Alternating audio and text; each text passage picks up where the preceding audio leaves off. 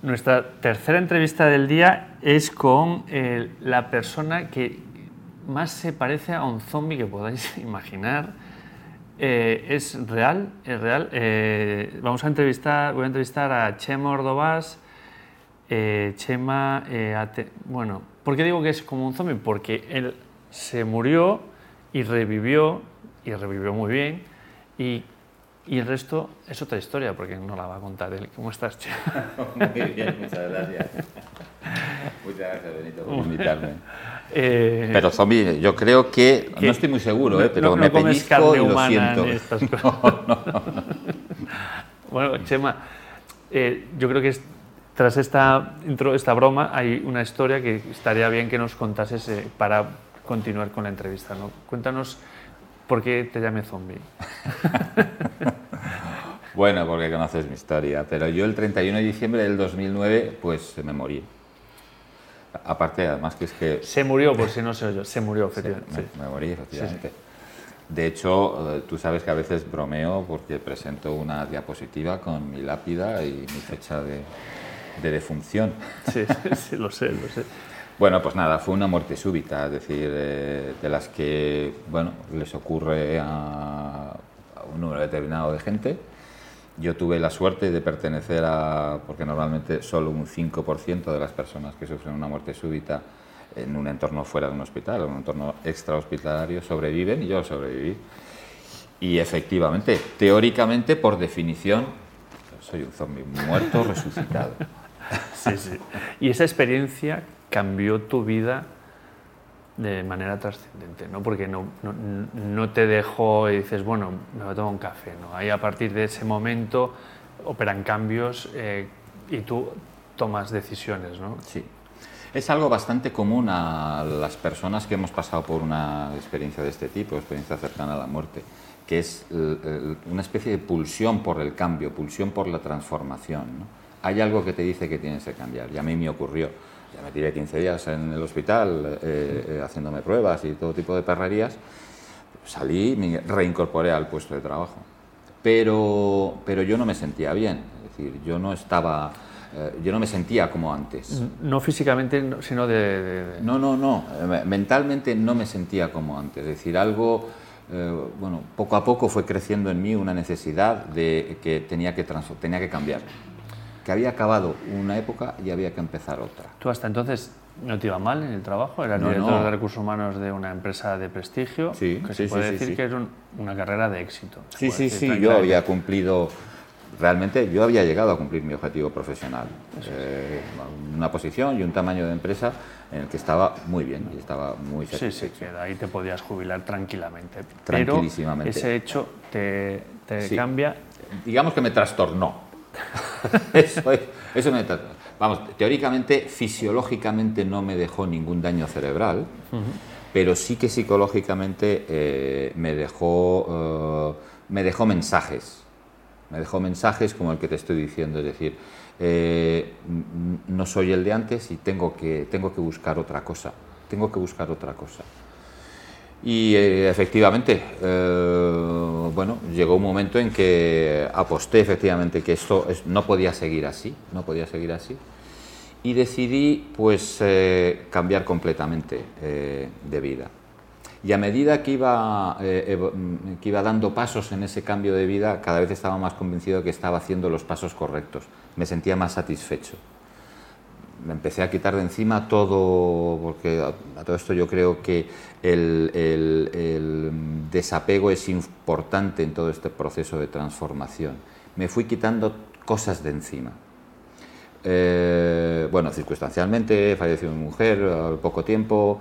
Eh, decidí pues eh, vender, vendí mi casa, vendí mi coche, vendí el barco que tenía, en fin, y poco a poco me fui desprendiendo eh, de, en ese camino hacia, hacia otra cosa que no sabía realmente eh, cuál era. Pero esa incertidumbre es, exacto. estaba ahí, ¿no? Que, exacto. Que, luego a veces la gente dice, no, es que tú lo tenías. No, la incertidumbre te acompaña, el proceso de cambio siempre te acompaña. Exacto, es consustancial. es, consustancial. es una intuición que tienes dentro que no estás cómodo y Efectivamente. Y, sabes caminos, pero no sabes la meta, ¿no? Efectivamente. Pero afortunadamente en ese proceso yo descubrí, me di cuenta de lo que eh, he llegado a llamar, eh, bueno, no solo yo, sino hay autores que lo llaman, eh, el sentimiento oceánico de la vida, que lo llama Maslow, por ejemplo, o hay otros autores que llaman hablan de la experiencia culmen, Freud también lo menciona.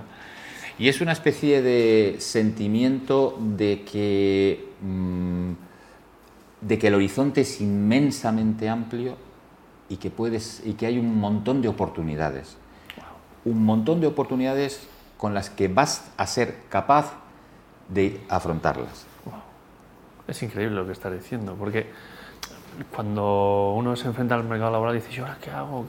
Y, te sientes como pequeño, que no, no, sabes dónde aportar, y tú estás diciendo al revés, hay tanto por hacer. Exactamente, eh, es un sentimiento, es una sensación de, a ver, ya he alcanzado un nivel determinado de madurez, personal y profesional y de habilidades de andar por la vida, que cuando eh, piensas en la cantidad de posibilidades que hay en el universo dices, yo puedo tener esos recursos para eh, emprender y ir adelante con lo que yo considero que, debe de, que debo de ir.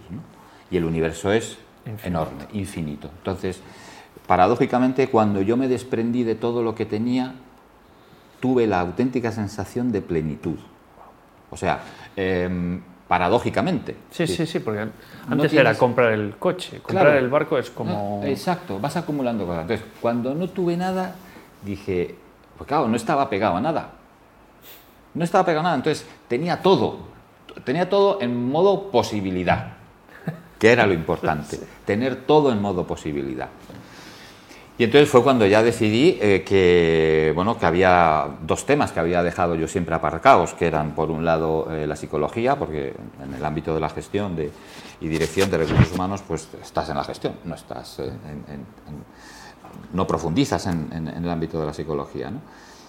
Eso por un lado y por otro lado la música que siempre me había gustado pero nunca había podido. la música, es que a veces lo dices.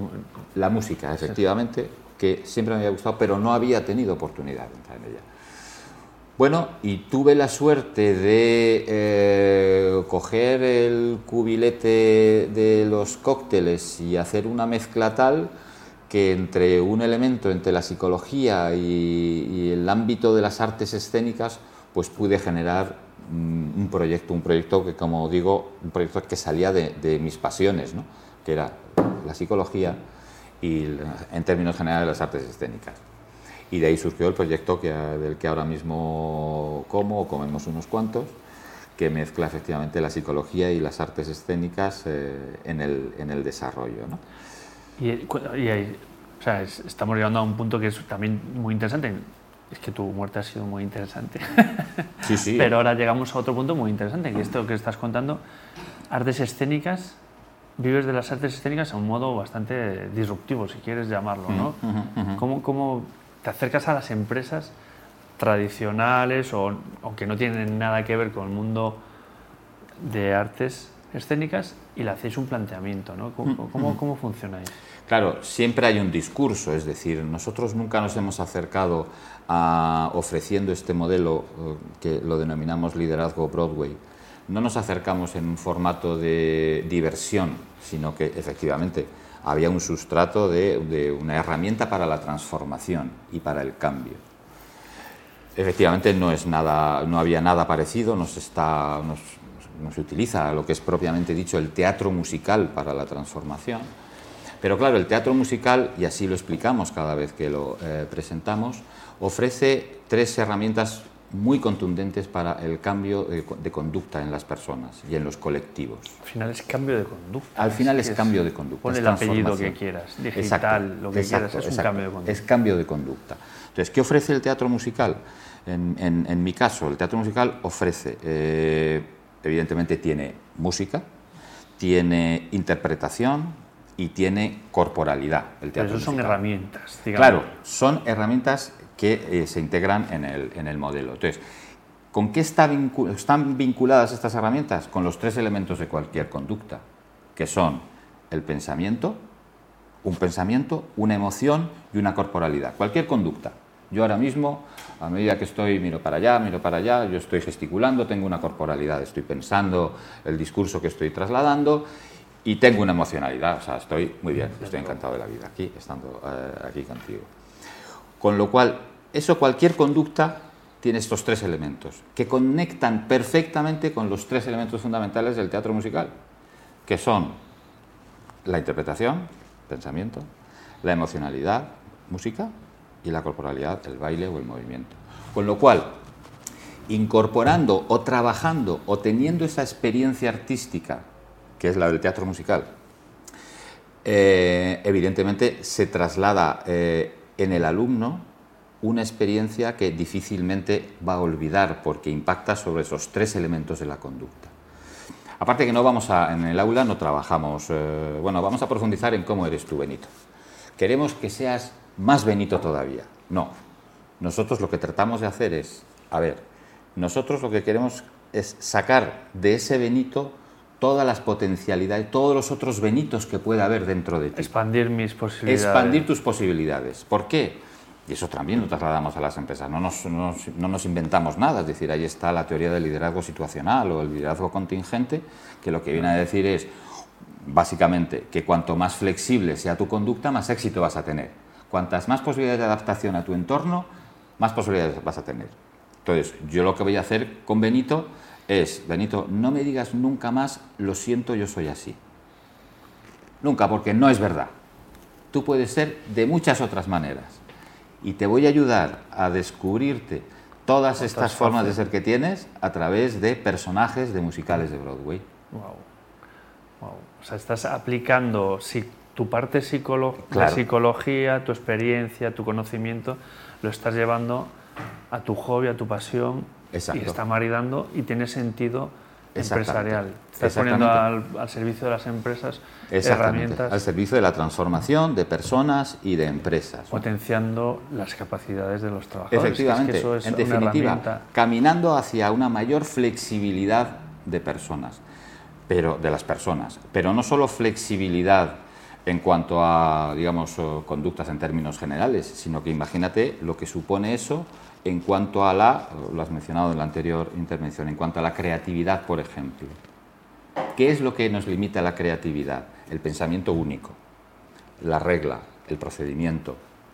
Tú estás en un departamento, estás a un procedimiento. Claro, efectivamente, efectivamente. Pero ¿qué es lo que ocurre cuando reconoces y tienes conciencia y has experimentado una mayor flexibilidad de pensamiento, de obra y, de, corporal? que se te abren también muchísimas posibilidades. Y además esto, perdona, eh, esto con las empresas como estas, que son cada vez más líquidas, con donde los las organigramas, que me perdonen los de corporación, pero los organigramas cada día eh, se van se van resintiendo hacia las nuevas formas de trabajar. Aquí ya hablamos muchas veces de trabajo allá, donde incorporar gente de diferentes departamentos. Necesitas esta flexibilidad. Es una herramienta cada vez más Absolutamente. Imagínate que te encuentras con respuestas de, mira, ahora mismo vamos a reorganizar, eh, entonces nos gustaría que formaras parte con fulanito, con fulanito. Eh, no, es que yo no, soy contable. Es que no, es que yo no soy así. Es que yo, lo mío es no sé qué. No, lo mío no es no sé cuánto. Eso se acabó. Lo tuyo es muchas otras cosas. Lo que pasa es que tienes que trabajar esa flexibilidad de conducta. Sí, sí. Estás, estás, rígido, nunca has claro. y ahora necesitamos claro. que empieces a hacer un poquito de... Claro, y volviendo al tema de la muerte y vinculándolo, no, es mentira eso de que tenemos una vida. Tenemos muchas vidas. Tenemos muchas vidas, solo hay que eh, embarcarse en ellas. Pero no es fácil. No, no, porque te moriste, pero me acuerdo en el evento que nos conocimos que decías, no esperes a morirte. Para, claro. Pero. Claro, no esperes a morirte. Es, muy difícil dar ese paso. Es, es, es, difícil. Primero que hay que tener, reconozco que hay que llegar a ese momento en que llegas llegues a tener ese sentimiento oceánico de la vida, es decir, puedo con todo, puedo con lo que sea. Entonces, claro, tienes que empezar a, a de alguna manera, a ir hacia atrás al final tienes que escucharte, ¿no? Porque tú tuviste ese, golpe, te, hizo parar de escucharte, ¿no? Pero a veces hay una inquietud dentro de ti que, bueno, es darle oportunidad a que, que, salga y... Claro, claro, es lo mismo que, también lo suelo decir, es lo mismo que cuando me dieron la séptima descarga. decir, ¿Esto eh, qué es? ¿La séptima descarga? La Es séptima que- des- sí, es- lo explico. Eh, yo, a mí me resucitaron con siete descargas de desfibrilador, ¿no? Y yo desperté inmediatamente antes de que me dieran la séptima descarga, con lo cual fui consciente absolutamente de la séptima descarga, porque ya estaba cargado, ya tenía, abrí, abrí los ojos y estaba el, El cacharro. el- el cacharro ya puesto y me la, me la lanzaron. Entonces yo digo, a ver, no abras los ojos si no estás preparado. Sigue con los ojos cerrados, no vaya a ser que te, pase- que, que te, que- que te- que te la den. ¿no? Esto es lo mismo, es decir, hay que estar eh, preparado, evidentemente, para ese momento. ¿no? Eh, pero también se puede trabajar porque, porque llegue. Es decir, no esperemos, como decía aquel de la película, no esperes a que l- l- los, los- los, las épocas del año o, o la- o la- o las estaciones del año te cambien como a las flores. Puedes hacer algo para, para adelantar la primavera o para adelantar el verano o para adelantar la primavera. Se puede hacer, ¿no? lo puedes hacer con tu vida. Hay que planificarlo, efectivamente. Y sobre todo es importante el, el haber llegado a un nivel de madurez eh, por el que reconozcas que identifiques ese sentimiento oceánico de la vida, ¿no? esa, esa- ese autopoderío, digamos, de que puedes ir adelante. Pues con- que cuando identificas eso ya no hay quien te pare. Claro, Ya no hay quien te pare. efectivamente, efectivamente. Pero no, no, es no, no hablo de que sea No, eh, no, no, el camino ¿eh? no. Yo por eso metafóricamente digo, os recomiendo que muráis. lo que decía, os recomiendo que muráis. Pero siempre y cuando eh, tenéis, El lo coach. decía metafóricamente, el coach al lado, ¿no? Que es el desfibrilador. que era el desfibrilador. No, no, es que claro, siendo director de recursos humanos de una empresa de éxito, yéndote muy bien la vida, dejarlo, ostras, Claro, Es- pero nos pasa a muchos ¿eh? Eh, que, que relatamos una transformación de este tipo. Yo ahora mismo soy infinitamente más feliz que antes. envidiosa, envidiosamente feliz. que te- Envidiosamente que te, feliz. conozco, sí, sí. Y me lo he pasado muy bien en mi carrera profesional, ¿eh? Pero reconozco que ahora soy eh, inmensamente feliz. Wow, wow. Pues con esto ya es hora. Recomiéndanos un libro. ¡Ay, sí! Feliz. Mira. Recomiéndanos un libro. He traído aquí, y además que también va a valer para un pequeño homenaje, es un librito de ukalele que falleció hace, hace unos días, que se llama Axis Mundi. Es una... Son relatos, ¿eh? no es, se le reconoce también a ukalele por la poesía, pero esto es un libro de relatos, pero tiene mucha carga poética eh, los relatos. ¿no? Y, mm, y me ha encantado y creo que era el momento de, bueno, pues de que teníamos una oportunidad de rendirle un pequeño eh, homenaje a. Ukalele con este último libro que ha editado eh, y que es muy, es muy interesante. Genial. Pues con este libro cerramos la entrevista. Chema, mil gracias por venir. Gracias a ti. Y vuélvete a Benito. tu playa. Pedazo de. que respiras felicidad y amor, vale, por donde vas. Muchas gracias, Benito. Pues con esta entrevista a Chema eh, nos ha quedado un cierre muy chulo de, de- de- de programa, de entrevista. No esperes a morirte para nacer. Sería un cierre de, de tu entrevista, Chema.